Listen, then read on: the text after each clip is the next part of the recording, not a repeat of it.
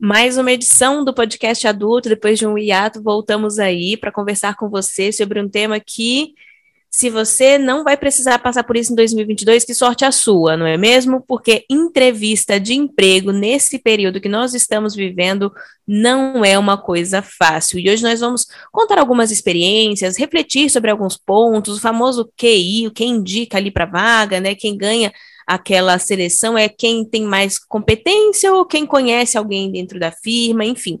Tudo isso a gente vai conversar hoje aqui nessa edição do podcast Adultos. Você já me conhece, se não, muito prazer. Eu sou Janine Martins, sou jornalista e podcaster na das horas vagas e mãe de pet. Vou pedir aos meus colegas de mesa que se apresentem hoje. Eu sou a Samita, já participei aqui de algumas edições. É, sou professora, também sou jornalista, me formei praticamente com a Janine, e tenho uma filha de 12 anos e já participei de muitas seleções de emprego e tem algumas histórias aí para contar.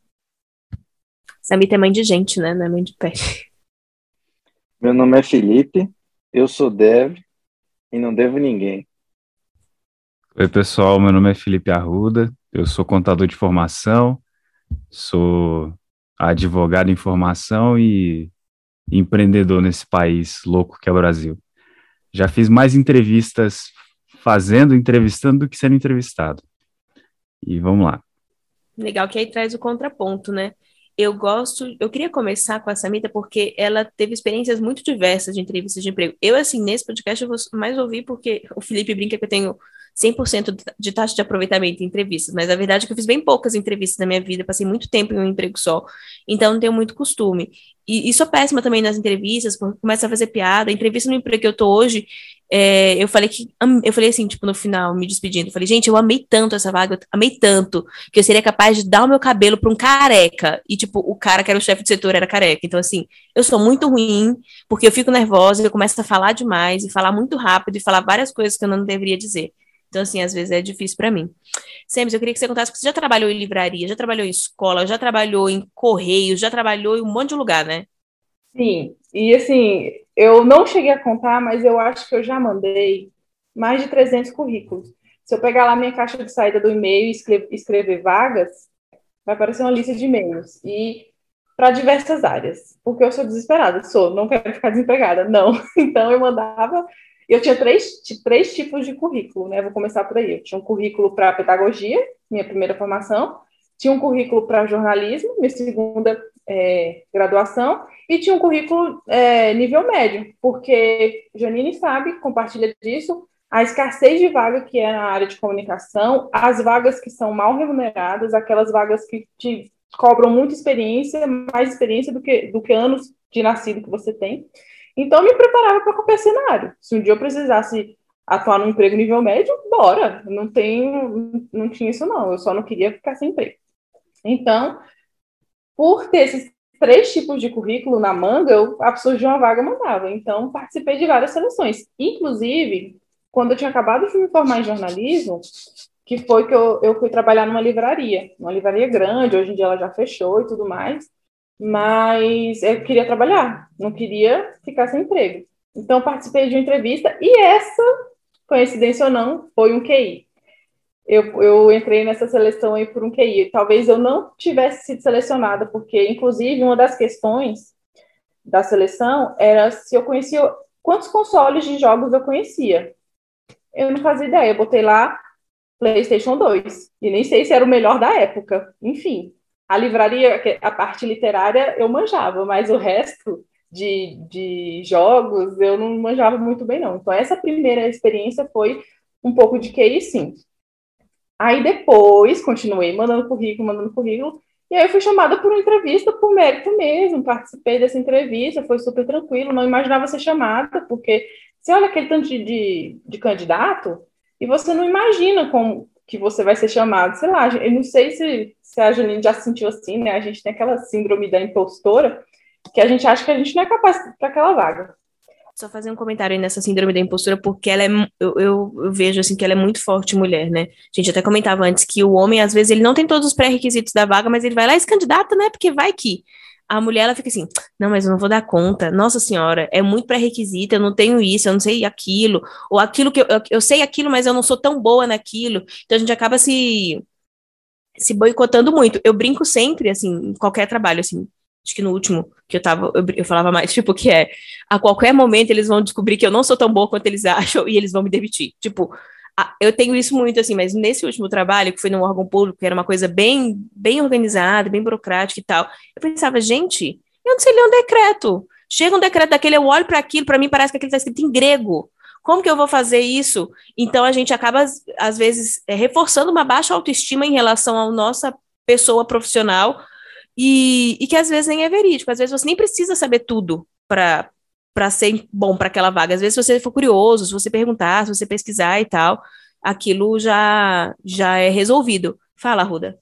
É, uma coisa que a gente vai provavelmente falar mais para frente também é que é, o, as entrevistas de emprego elas são um reflexo da realidade profissional que, que existe. Então, eu pelo menos tenho a visão de que o mercado de trabalho é diferente para o homem e para a mulher, inclusive nas cobranças. Quando existem erros, é, são diferentes, é, as abordagens são, se foram feitas por homem, se foram feitas por mulheres, é, a, as funções que são, as oportunidades que surgem são diferentes também, e, e, eu vejo as entrevistas de emprego é, levando um pouco dos vícios do, do mercado de trabalho.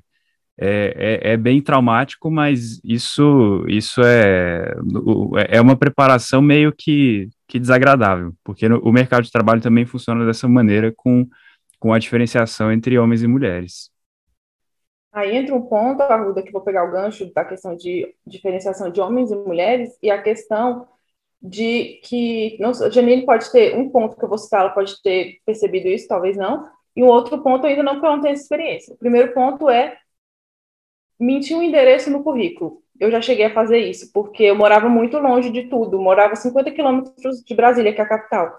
Então eu pensava, gente, um recrutador vai olhar meu currículo, vai ver que eu moro lá no Cafundó do Judas, pode acontecer de ônibus estragar, de não sei o quê, e eu atrasar, isso não vai ser interessante para a empresa.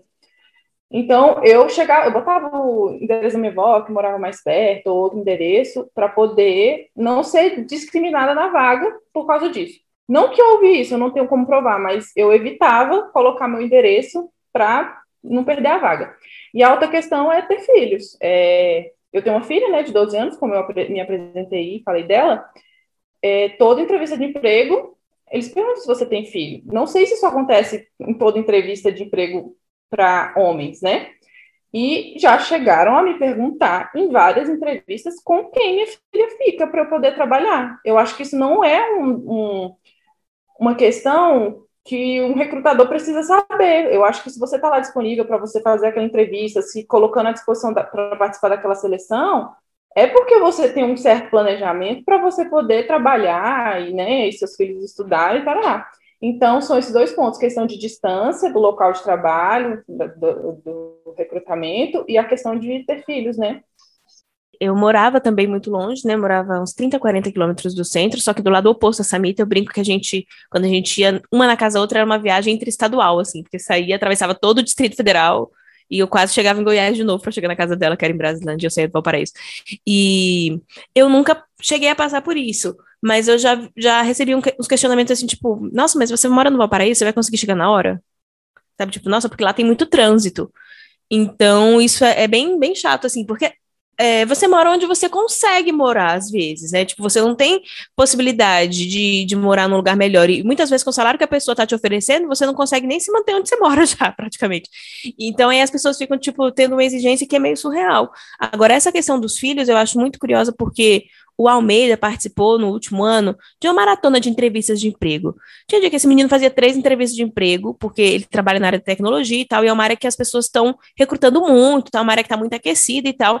E eu queria saber, Felipe Almeida, se algum dia algum dos recrutadores perguntou para você se você tinha filhos, por exemplo. Uh, eu não me recordo de alguém me perguntar, e se me perguntaram, foi não, não, no sentido não não preocupado de eu ter filho. Talvez por curiosidade, assim, ah, filho, mas tipo, talvez como um assunto de descontração, é, não como alguma coisa relevante para eles. Tanto que eu não me recordo explicitamente de alguém me perguntando isso. Mas no, no meu caso, Eu acho que o mercado de TI, como ele é muito competitivo e as pessoas trocam bastante de vaga, é, é, se mantém um pouco tempo na empresa, eu acho que cada vez mais as empresas têm optado por manter um ambiente bom para você trabalhar. Porque é, é, isso que vai te manter lá e não vai fazer com que você saia. Para a empresa, na, na área de TI, às vezes ela gasta uns três, quatro meses, às vezes seis meses para a pessoa começar a entregar alguma coisa numa empresa grande, para começar a fazer diferença e, e, se o ambiente não for bom, essa pessoa pode sair. Então, eles têm que se esforçar bastante para manter um ambiente bom ou ser muito competitivo financeiramente para que a pessoa não é, não tenha essa vontade de sair, porque para a gente agora, não sei se foi sempre assim, mas é, no momento atual, a área de TI está um, uma verdadeira briga, disputa para ver com quem vai ficar as vagas. E, e não as vagas para quem está começando, as vagas para quem já tem mais experiência. Quanto mais experiência você tiver, mais você vai ser disputado nessa, nessa área, por enquanto. É, eu queria tocar num ponto que, que o Almeida é, levantou, ainda, ainda no tópico anterior, que infelizmente não tem como a gente deixar de falar da pandemia. E eu acho que isso mudou algumas coisas, porque parte do ambiente bom de trabalho agora está é, tá integrado com a casa da pessoa. Então, essa questão de, de filhos, de distância, é, virou uma questão mais de, de, de, você consegue ter foco em casa, você consegue ter é, foco independentemente do lugar onde você está. Então, eu acredito que isso tem alguma mudança e, e eu vejo as mulheres com mais foco dentro de casa e, até certa organização a mais, justamente por essa cobrança que existe, é, via de regra, que acontece naturalmente desde o do nascimento de uma mulher. E eu vejo que, que a pandemia, nessa questão de distância, realmente virou, é, virou o jogo. Hoje em dia, distância realmente, é, para muitas vagas, é só um detalhe, e tanto que tem gente que trabalha em, em, em estados diferentes, assim, trabalha em São Paulo, mora em Brasília e segue o jogo.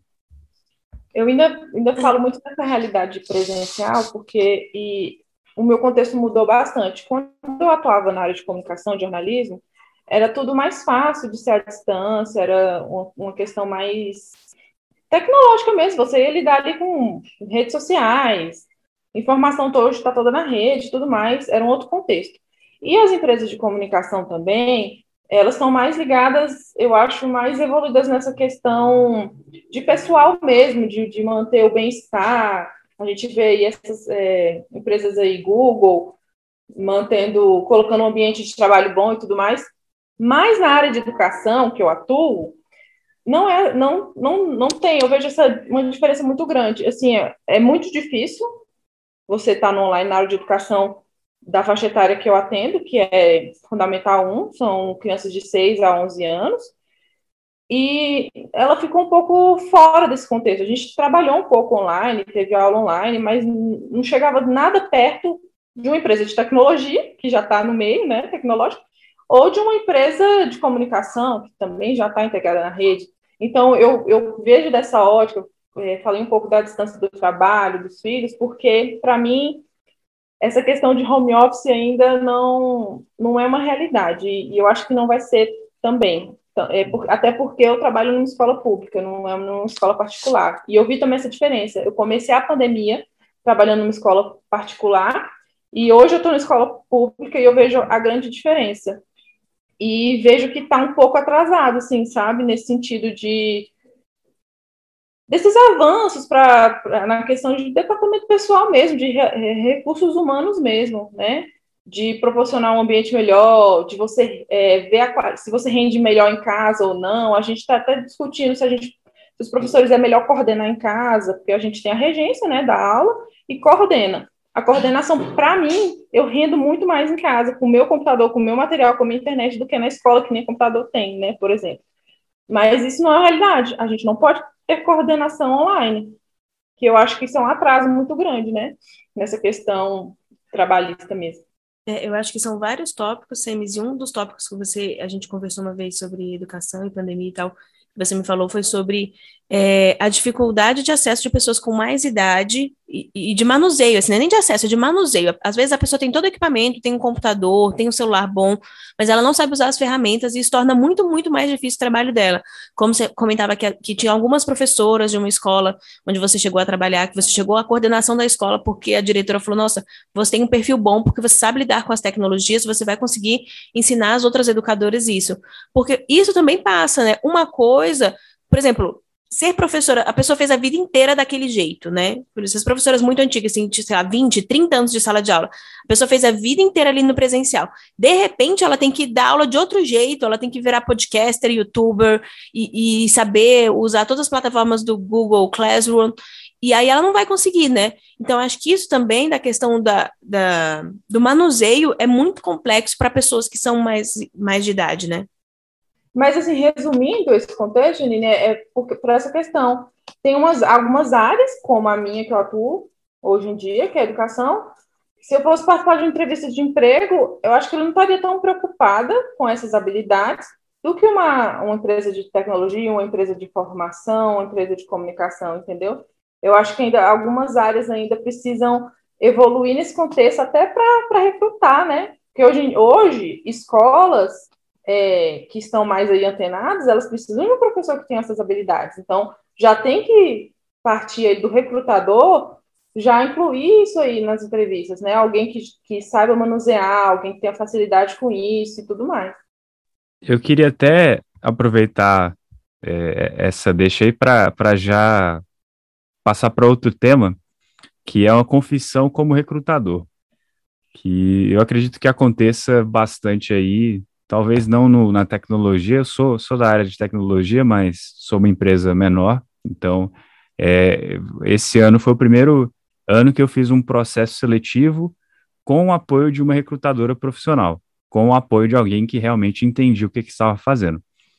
E ela apontou algumas falhas no meu processo de seleção, que não eram falhas é, que, que acabavam com todo o processo de seleção, mas realmente eram vistos que, que não eram bons para a seleção. Quando eu fazia o, o, as perguntas para a vaga, para conhecer melhor os candidatos, eu colocava muito, de maneira inconsciente, o que eu admirava em mim, o, o quais eram as minhas melhores qualidades, sendo que o cargo que eu estava precisando não era para uma pessoa com o meu perfil ocupar.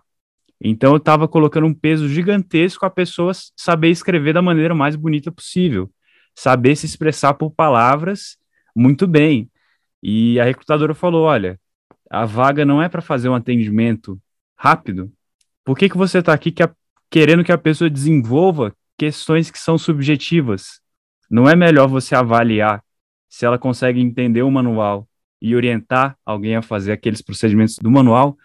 E, e pode parecer assim simples, mas para mim, que era recrutador, foi assim: porra, é verdade. Eu estou fazendo um processo seletivo e, e às vezes eu escolho uma pessoa que é capacitada, que eu gostei, mas que não tem nada a ver com aquele perfil e, e, e também eh, eu enviesei de um jeito que, que, que a seleção não foi a, a melhor possível, nem para o candidato, para o candidato foi bom, porque ele foi escolhido, mas para a empresa não foi bom. Então eu fico imaginando é, até onde isso acontece sempre, do viés do recrutador, porque eu digo que ele existe porque eu já percebi em, em mim mesmo. E nas entrevistas que eu fiz, eu também vi que essa questão do, do quem indica tem um peso gigantesco e muitas vezes ela pula todas as etapas de seleção. O Arruda falava aí da questão da indicação, né? Como a, a, o, o quem indica acaba pesando no processo de, de entrevista e tal. E hoje em dia, é, eu trabalho no lugar onde eu fui indicada, mas Samita e Felipe Almeida não. Samita trabalha como funcionária pública, Felipe Almeida foi recrutado via LinkedIn. E eu acho que vocês dois são as pessoas que têm mais experiência é, em processos seletivos. queria que vocês contassem se vocês já notaram em algum processo seletivo que vocês estavam participando, o QI atuando forte ali na vaga, que talvez você se sentisse mais apto do que alguma outra pessoa, mas a pessoa tinha sido indicada, alguma coisa nesse sentido. Vocês já notaram algo assim? Eu vou falar um pouco sobre a minha experiência anterior, porque foi uma, um recrutamento que não foi para concurso, porque concurso não faz nem entrevista, né? E aí, algumas, algumas vagas tem, né? No meu caso, não teve. Mas o, o meu trabalho anterior foi totalmente assim, orgânico, eu vou chamar de orgânico. Foi sem QI, foi com a cara e com a coragem, foi para uma vaga que eu nem sei se eles tinham formatado direito. A vaga era para re, revisor, redator, revisor. E era preferencialmente para formados em letras. Aí eu falei, ah, tem tanto de vaga aí para gente de letras que eles colocam lá jornalista também, vou mandar meu currículo. Mandei meu currículo de jornalista para essa vaga, que era para alguém de letras. Só que era para uma escola. Chegando lá, todo o contexto do recrutamento, todo. Eu nem tinha colocado que era formado em pedagogia, era uma escola toda a, a prova era toda voltada para a questão pedagógica, então eu acho que isso me deu alguma vantagem. Em momento nenhum eu percebi assim que lá tinha alguém com QI, né? Eu vi, parecia que todo mundo, ninguém era conhecido dos donos, nem nada, parecia um processo natural. E, mas eu não imaginava que eu ia ser chamada para essa vaga. Por quê? Por uma questão de eu ter me candidatado para uma vaga que nem era para minha formação, e no final das contas nem era para revisor redator era para assistente de coordenação. Então, gente, que vaga estranha, acho que isso não vai rolar, tá muito esquisito. Tanto é que eu voltei para tinha fugido do meu trabalho para fazer essa entrevista, participar desse processo seletivo que tiveram muitas, muitas etapas. E eu lembro de eu voltando depois da entrevista, chorando pro meu, pro meu emprego que eu estava. Eu nunca vou sair aqui desse emprego, eu nunca vou conseguir essa vaga mas acabei sendo, tendo sido chamada. Mas voltando à questão da Janine, se a gente percebe essa questão do QI, nesse caso, não. E eu acho que nenhuma dessas, dessas dos processos que eu participei, não sei por, por, por ingenuidade ou não, não percebi isso. Mas acabou que nessa última seleção que eu fiz, eu fui chamada. Eu acho que foi pelo combo do, da formação, porque era para uma escola, eles queriam alguém que, que fizesse um trabalho tanto de pedagogia como de comunicação, acho que acabou dando certo. Eu sempre fui uma pessoa terrível, terrível em entrevista. Eu, eu era tão entrevista que eu nunca passava por um estágio. Quando eu, eu sou graduado em contabilidade, quando eu buscava estágio de contabilidade, eu nunca passava. Nunca, nunca. A única vez que eu passei no processo seletivo foi porque era da Eletronorte, e na época você só tinha que fazer a prova. Então, eu fiz a prova e por causa disso eu entrei. Mas é, eu nunca sabia o que responder para as é, as entrevistadoras ou entrevistadores. Quando eu mudei de área, eu já tinha mais experiência, porque como eu abri empresa, eu comecei a ter que fechar projeto.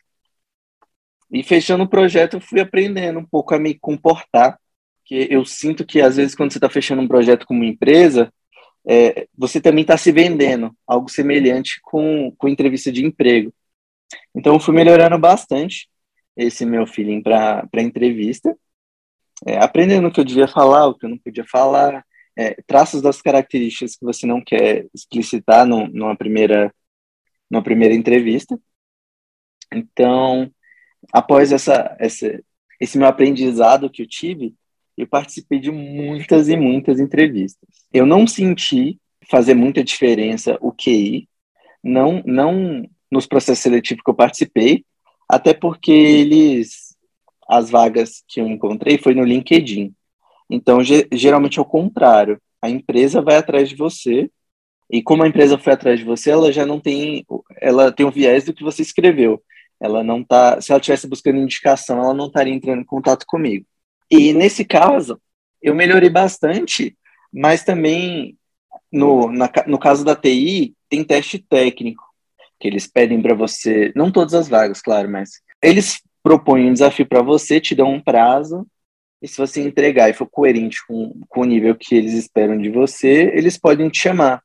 Então, reduzir um pouco a questão do, do feeling da entrevista para um, um pouco da parte técnica, porque no meu caso, na minha profissão, é mais fácil de você atestar isso.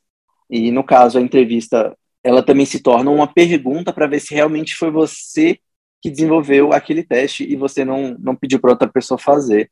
Então tem, tem essas diferenças no processo seletivo da minha da área de desenvolvimento, da área de, de software. É, eu fiquei até curioso, porque eu, eu, eu trabalho na área de tecnologia também. E normalmente os programadores, eh, não, não, a comunicação não é a, a, característica mais, mais comum neles. Eles se comunicam muito de maneira binária. Não tem, não tem entre o sim e o não. É só sim, não. É tudo muito objetivo, tudo muito lógico. E eu queria saber da, da, da Samita é, como é que você disse que fez muitas entrevistas de emprego. Quando que você começou a passar se foi uma questão de sorte, se foi alguma mudança em você mesma. É, qual que foi essa mudança de jogo que fez você ser chamada? Antes, eu só queria comentar um negócio das temidas dinâmicas de grupo. Eu acho que isso não tem na área de vocês. Agora, eu acho que na área de comunicação e na minha área para professor, educação, gente, é o que mais tem essas dinâmicas nos processos seletivos mais tradicionais antes da pandemia. Mas, enfim, voltando à sua pergunta, eu acho que foi no momento que eu entendi que, na verdade, eu também, a entrevista também faz parte do seu processo de conhecer a empresa. Isso te deixa muito mais seguro. E também foi, assim, quando eu já estava no emprego bom, tá, eu queria mudar, mas eu estava no emprego bom e continuava buscando outras coisas melhores, eu me sentia mais segura nas entrevistas, eu não estava desesperada para aquele emprego. Eu ia lá, tipo, ah, se der certo, ótimo, mas se não der, eu tô com o meu garantido. Eu acho que foi mais nesse sentido, Felipe. Não foi, acho que também pode ter sido um amadurecimento, né? Porque lá quando a gente acaba de sair da faculdade, super novo, super cru, você vai muito nervoso, você não tem experiência, você realmente não tem experiência, e aí você fica muito nervoso, tanto na, nas questões é, de relacionamento, né? Então, você não sabe como você vai lidar com equipe, e às vezes eles perguntam isso para você. E aí, a partir do momento que você já teve essa experiência, você já trabalhou com isso, já trabalhou com aquilo, já gerenciou uma equipe, já se, se colocou em situações de decisão muito difíceis, você vai para a entrevista sabendo de uma rotina básica de um lugar que você vai trabalhar, né? Se for na sua área, se você não estiver fazendo uma grande mudança de área, né? Então, eu ia para as entrevistas, por exemplo, para assessoria de comunicação, já sabendo como era uma rotina de assessoria de comunicação. Claro que cada lugar tem suas peculiaridades, mas eu já a, a partir do momento que eu já tinha tido aquela experiência, você vai um pouco mais seguro para a entrevista, sabendo o que esperar. Agora, quando você acaba de sair da faculdade, você vai fazer uma entrevista para sua própria área, mas você não tem experiência alguma, aí você vai muito nervoso.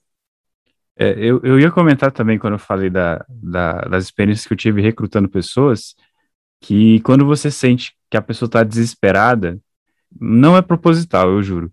Mas você pensa assim, por que será que ninguém mais aceitou ela? Por que, que ela está tão desesperada? Será que ela é uma pessoa que tem algum problema escondido? Será que ela vai ter essa afobação também no dia a dia do trabalho? Ela não consegue se controlar na entrevista de emprego e no dia a dia ela vai conseguir? Essa linha, para mim, é. Entrevista de emprego é muito pouco tempo para você conhecer alguém. Então, uma prova, alguma coisa que tenha a ver com o dia a dia e, e que coloque a pessoa num contexto parecido com o dia a dia, eu sou bom digitando. Se você colocar três pessoas olhando para eu digitando e gritando comigo e falando assim, ó, tá digitando mais rápido ali, eu vou errar, sabe? Então, às vezes, eles colocam uma, uma, um tipo de pressão na entrevista de emprego que não existe no dia a dia da pessoa. E, e a entrevista de emprego acaba sendo quase um, uma gincana do, do caldeirão do Hulk. É uma coisa que nada a ver, não, não, tem, não tem avaliação. Agora é caldeirão do Mion. Mas, é, eu, eu, acho que isso faz bastante sentido, é uma pressão muito grande. É, e, e, um outro ponto que a Samita falou, que o, que o Felipe Almeida até comentou aqui no chat, que é muito importante, é, é são duas situações diferentes. Quando você está buscando um emprego e você não tem nada na mão, que você, tipo, vai pegar qualquer coisa. Se alguém te falar, tipo, vai o chão do shopping, você fala, claro, com certeza, que dia eu começo? E quando você, tipo, tá no emprego, que você tá ok, mas você cria alguma coisa melhor, aí você começa a mandar uns currículos ali, uns currículos aqui e tal. Você vai, quando você tá nessa outra circunstância, você vai para entrevista muito mais seguro. Tipo, você vai para entrevista, tipo, olha, hoje minha circunstância atual é tal, é, isso e isso me faz insatisfeito na outra empresa, como vocês funcionam com isso aqui? Por exemplo, é, trabalho em equipe na outra empresa, supondo, né? Não, não, não tem o time, não, não se encaixa. É como que vocês lidam com isso aqui? Como vocês fazem para um ambiente ser um ambiente legal, ser um ambiente acolhedor? Ou tipo, não, ó, por exemplo, quem trabalha em redação, imagino que deve ser muito pesado é, olha, é, trabalhando com muita pressão, queria trabalhar num ambiente de menos pressão, queria saber como que vocês lidam com isso. Então, acho que tudo isso também é o momento da gente conhecer a empresa. O, o Felipe Almeida agora, ele tá no momento que ele tá assim, tipo, apaixonado pela empresa onde ele trabalha. E aí tudo que você fala, não, porque lá na empresa, não sei o que, não sei o que lá, porque lá na empresa, não sei o que, não sei o que lá. Eu acho gostosa essa lua de mel. Eu queria que você comentasse um pouco sobre isso, Felipe, porque você chegou a receber propostas melhores depois que você começou, e você optou por ficar na empresa que você achou mais legal. Eu já trabalhei em, em alguns ambientes que foram horríveis. É, já trabalhei em lugar bom e também já trabalhei em lugar muito ruim. Não vou citar, mas no caso, eu cheguei num ponto agora que o dinheiro já não está fazendo tanta diferença. Eu acho que a minha paz está tá sendo um fator muito mais decisivo para ver o que eu vou escolher do que eu não quero. Então, é, hoje recebo ainda proposta de emprego, mas eu não quero trocar. Eu não quero trocar porque o ambiente que eu estou trabalhando agora, além de ser um ambiente bom, ele proporciona com que eu me desenvolva. Financeiramente não é mais o fator decisivo. Óbvio que se vir alguma coisa, às vezes, muito absurda, vou cogitar. Mas atualmente, o meu foco está mais em aprender e descansar um pouco, ficar num ambiente mais tranquilo. Aproveitar para estudar mais, porque se você está muito no ambiente que te cobra muito, não sobra tanto tempo para você estudar, para você melhorar, é, te suga bastante. Então, eu estou valorizando muito essa questão de o espaço que eu tenho, tanto para para estudar, para me aprimorar, a questão do ambiente bom de trabalho, e uma coisa que não é em todo lugar, mas eu acho importante, é você ser ouvido, tanto na questão de, é, de coisas que te incomodam, quanto ouvir suas ideias para você poder acrescentar na empresa. Eu acho que isso é muito bom, juntar todo mundo, assim, de uma área, ver o que, que eles acham sobre, sobre uma coisa que o negócio está propondo de ser feito. É, de não ser uma medida só de cima para baixo, de te ouvir. Eu acho isso um ponto muito importante e que a empresa ganha muito se você conseguir construir esse ambiente que as pessoas se sintam à vontade para poder colaborar. Acho que isso também, né? Hoje em dia, além da, das pessoas é, serem recrutadas, as empresas também são selecionadas por quem vai trabalhar. A gente sabe que isso não é o, o, a, a, realidade da grande maioria, mas sim quando você tem uma qualificação maior, um, um currículo melhor e tal, você consegue já selecionar onde você vai trabalhar. E, eu vejo que são do, dois tipos de habilidades que não são hard skills, que são soft skills, né, que são aquelas atividades mais subjetivas, que é a empresa ter um bom ambiente. Então, assim, você vai fazer entrevista, você vê que as pessoas sorriem, que elas não parecem tão tensas, que elas estão ali mais tranquilas, que um às vezes solta uma piadinha com o outro e tal, que você vê que é um clima mais amigável, isso me agrada bastante. E a pessoa também saber lidar com pessoas. Porque muitas vezes a pessoa. É, eu entrei na vaga de uma pessoa que era excelente tecnicamente. O trabalho da pessoa era impecável, impecável tecnicamente. Mas o relacionamento dela com as outras pessoas era bem ruim. Então ela não conseguiu continuar na empresa. Ela, foi meio que um comum acordo. Ela já não aguentava mais, a empresa também não aguentava mais, e aí eles decidiram rescindir o contrato porque ela não agregava ao time de uma forma leve, de uma forma saudável. Então, hoje em dia, essas soft skills, elas são extremamente importantes, tanto da pessoa para a empresa, quanto da empresa para a pessoa, né? Queria que vocês contassem um pouco o que vocês acham disso. E tem a questão também, o Felipe falou muito da questão de você estar bem dentro do emprego. Para mim, hoje, estar onde eu estou, é, é estar bem também na minha vida pessoal, na minha vida particular. O meu emprego atual me proporciona ter qualidade de vida fora do contexto do trabalho. Eu não sou o meu trabalho hoje em dia, mas na minha experiência, nas minhas outras, todas as experiências anteriores, eu era o meu trabalho. Eu vivia para trabalhar e trabalhava, trabalhava, trabalhava. Então, isso hoje, se eu fosse fazer entrevista de emprego, eu levaria também muito em consideração isso. O meu tempo para a minha vida pessoal, para o meu lazer e aí sim eu seria uma funcionária muito mais realizada também, né? Eu lembro que quando você trocou de emprego, você começou a poder, tipo, levar e buscar a Luísa na escola, que é uma coisa que antes era muito complexa, nessa logística de criança estuda meio período, você trabalha o dia inteiro, como é que você vai fazer para levar, para buscar, para funcionar e tal. Então, acho que isso também é uma coisa importante, principalmente para quem tem filhos. A responsabilidade sobre a Luísa é sua, é exclusivamente sua, praticamente, né? porque você cria a Luísa praticamente sozinha e tal, você tem um apoio ou outro, mas é, recai mais sobre você. E, e, uma coisa que a gente nota aqui em casa também, que eu e o Felipe a gente conversa muito, que é não deixar de viver para trabalhar. Então, por exemplo, lá, tipo, ah, eu faço o, meu trabalho normal, é de 8 às 17, mas aí eu pego mais um projeto que é das 17 às 20, e aí das 20 às 22 eu tenho que fazer não sei o quê. Tipo, quando a gente vai fazendo isso, é uma coisa que a gente tem uma tendência a fazer. Hoje em dia, na sociedade que, que quer que a gente tenha um alto desempenho, que quer que a gente seja produtivo o tempo inteiro, a gente acaba se abarrotando de coisas para fazer, e eu acho que isso prejudica muito a nossa vida pessoal, que é uma parte importante da nossa vida, é o que fica, né? É, eu, eu queria até dizer para Samita que a gente se encontra mais em podcast do que em outros, outras, outros eventos. E é notável, assim, a, a, sua, a sua paz na voz de, de, de como é que você mudou do, do tempo que eu te conheço para hoje. Então, é, é, o que a Janine falou. O trabalho e a vida pessoal são coisas diferentes, mas elas estão ali relacionadas. E, um, um, um influencia o outro. A minha visão disso tudo é que muitas vezes é, essas coisas de, de soft skills, hard skills, elas são. É, é, difícil você fazer assim uma, uma ficha de alguém, o que, que é o ideal, porque cada um funciona de um jeito. Então, o, o que acontece muito é o poder de adaptação. Muitas vezes a adaptação é, é uma coisa que eu vejo que hoje em dia é o que está muito na moda. Essa adaptação é adaptar o trabalho com diferentes pessoas, diferentes tipos de pessoas, diferentes tipos de situação. É, o Almeida, que trabalha com programação, trabalhar com diferentes frameworks, com diferentes métodos de trabalho, mas ser uma pessoa dinâmica. E, e isso é uma visão que eu tenho. Eu acho que quanto mais dinâmicas as pessoas forem, é, melhor vai ser essa questão, tanto na entrevista de emprego quanto na, nas oportunidades que surgirem na vida. É, no, no caso do, da, da parte de desenvolvimento, realmente você tem que é, muitas vezes aprender muita coisa, estar tá sempre estudando, porque o conhecimento vence e o conhecimento vence rápido.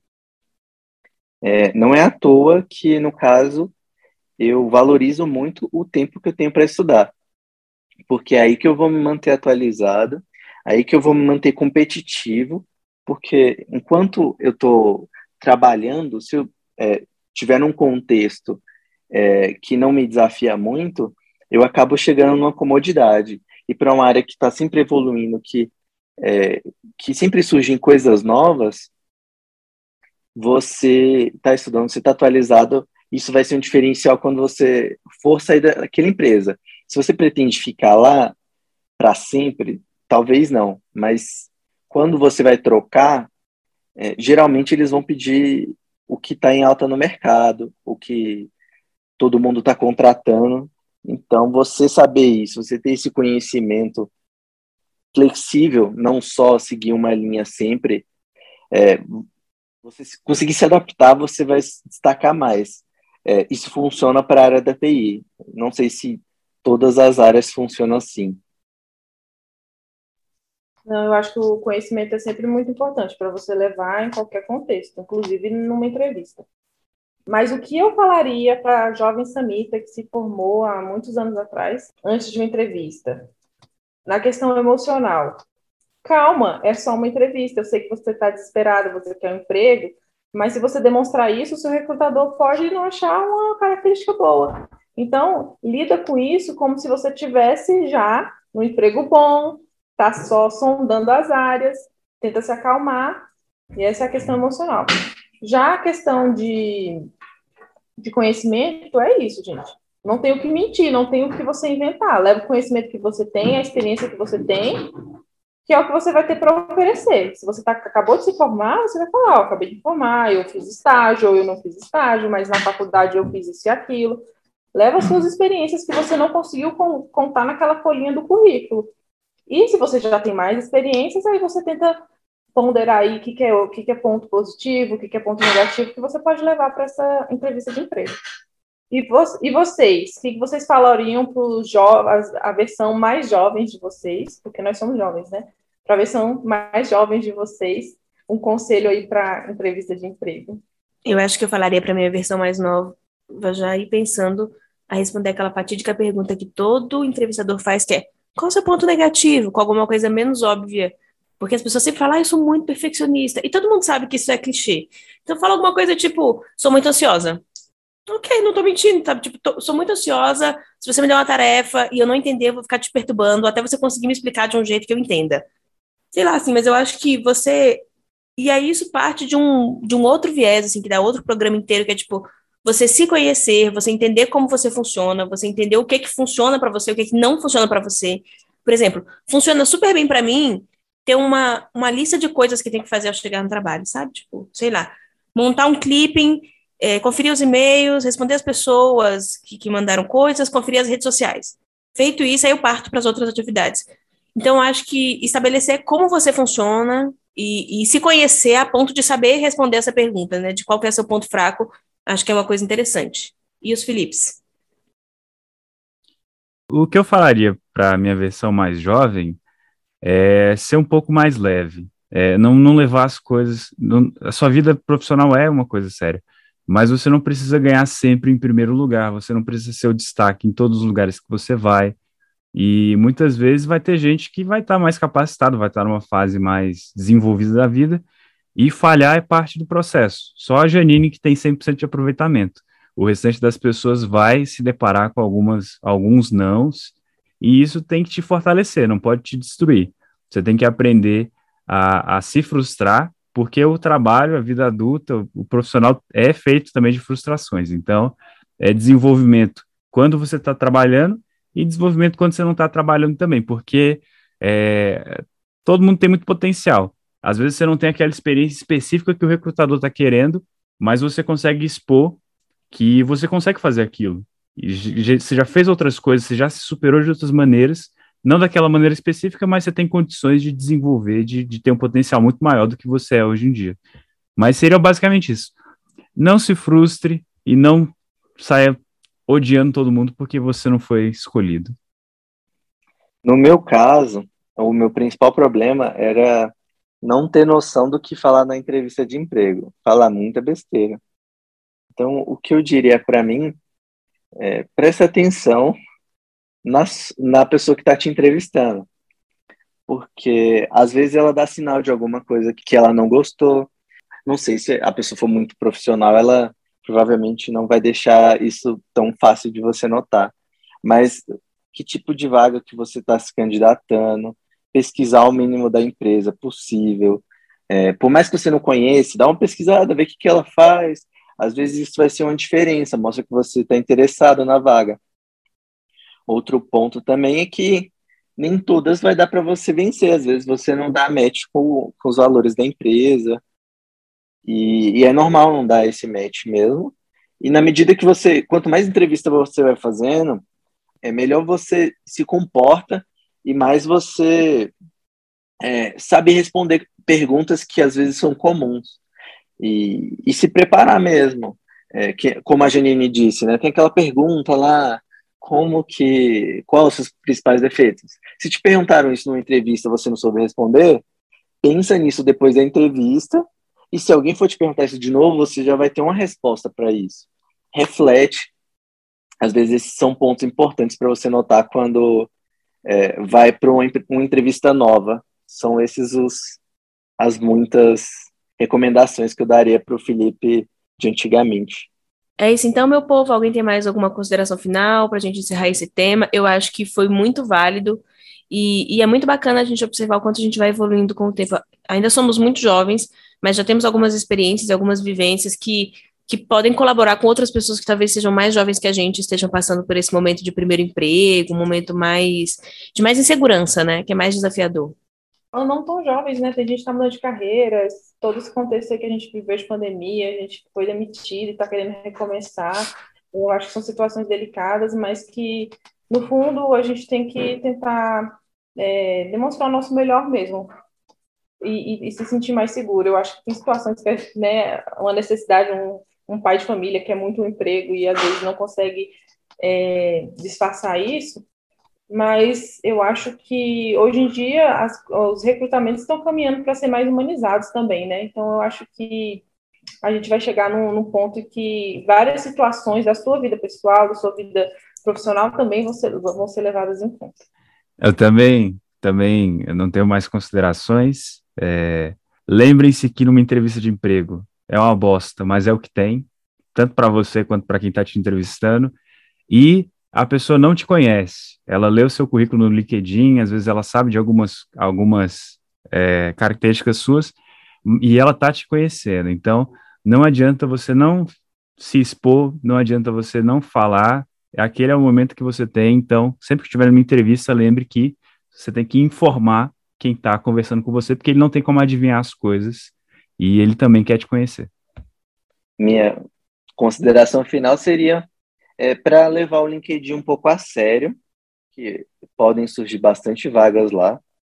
Então, capriche no que você é, no que você já trabalhou, quais são suas competências, dependendo de você, você pode escrever também um pouco é, sobre a questão pessoal, o que você já fez. Capriche no currículo, porque isso é a primeira impressão que você vai ter no entrevistador. Às vezes você não vai ter chegar nem no ponto da entrevista por não ter é, melhorado nesses pontos. Então, às vezes, na própria entrevista, a pessoa que já leu seu currículo, ela vai comentar sobre alguma coisa que você escreveu lá. Então, também saiba o que você escreveu, para quando ela perguntar alguma coisa, você não, não se assustar, porque foi aquilo que, que você colocou no seu perfil, aquilo que é a visão que ela está tendo de você. Tá joia, então, gente. Muito obrigada. Todos aqui já são sócios desse programa, já participam 4.945 vezes cada um. Espero que em breve a gente possa retornar com novos temas e que esse ano a gente consiga ter mais frequência, mas já faço aqui um disclaimer que é muito difícil para mim. E aí agora eu tô no emprego novo também, porque a vida é isso, gente trocar de emprego, procurar um emprego que paga mais para pagar mais boleto para você fazer mais coisas. E aí é, é difícil um pouquinho conciliar, mas a gente vai estar nesse projeto mais uma vez, tentando mais uma vez contar com os meus co-hosts, que são vocês três, que já praticamente apresentam o programa sozinhos. E a gente vai querendo também sempre ouvir a opinião de você que escuta a gente às vezes, minhas tias, um beijo para minha tia Val, um beijo para minha tia Sandra, se alguém quiser mandar um beijo para sua tia, para sua mãe, que são minhas audiências garantidas. Fala, Samita. Não falei da minha mãe nesse episódio, mas beijo, mãe. Mãe da Samita é melhor. É... Tia Amélia, um beijo. E se você quer algum tema, quer ouvir sobre alguma coisa, enfim, tem vários temas que a gente que eu quero falar esse ano e, e que eu estou organizando para isso, mas você pode também interagir com a gente no Instagram, podcast adultos, Instagram arroba podcast adultos, onde você pode mandar aí suas sugestões, ver também quais são seus próximos programas, quais são os programas anteriores, enfim, saber mais um pouco sobre o programa. É isso, gente. Muito obrigada. Valeu, falou. Tchau, tchau.